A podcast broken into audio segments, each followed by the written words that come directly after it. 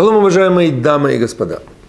Самое невероятное происшествие во время выхода из Египта, во время вот этих казней египетских, это просьба фараона у Муше благословить его. Знаете, он говорит, вы вот вы выходите и благословите еще меня. То есть мы, мы видим, как он ведет себя двояко. Он момент, когда понимает, что он не прав. Он говорит, выходите, выходите, выходите. Да, я согласен, я согласен, я согласен. И вдруг он опять, Всевышний усиливает его сердце, и он возвращается быть тем же неприступным фараоном. И здесь он доходит до самой высокой точки фараонского милосердия. Он говорит, ребята, благословите меня тоже. Мы видим с вами, что кризис меняет людей. Иногда два врага могут стать друзьями. А иногда, наоборот, друзья могут стать врагами. Кризис – это очень хороший экзамен в жизни человека. Причем, может быть, фараон по своей сути он неплохой.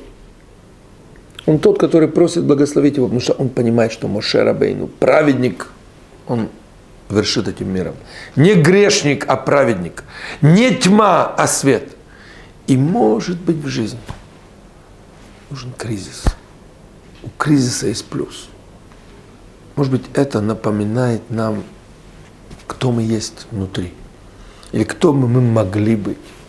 Я почему говорю может, потому что это очень индивидуально. Каждый человек во время кризиса он меняется. Но для этого нужно согласиться, что кризис. Признать ситуацию. Это значит принять ту точку, от которой ты будешь потом отходить.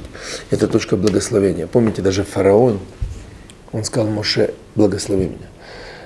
Во время любого кризиса мы просим у Всевышнего, благослови меня. Мы, может быть, далеки от Бога, далеки от действительности, далеки от какой-то духовности. Мы жили всегда в огромном мегаполюсе материальности и купались в каком-то масле, каждый в своем.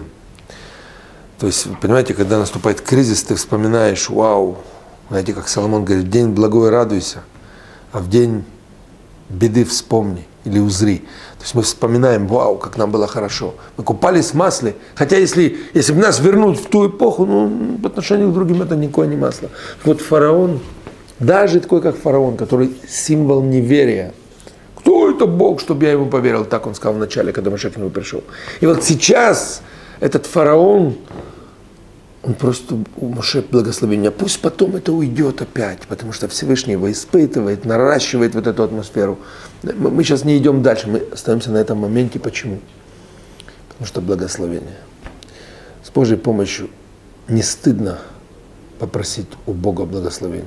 Благослови нас Всевышний, чтобы прошел кризис, чтобы прошло все это, чтобы мы прошли это все с честью, с верой и с надеждой. Шалом, шалом.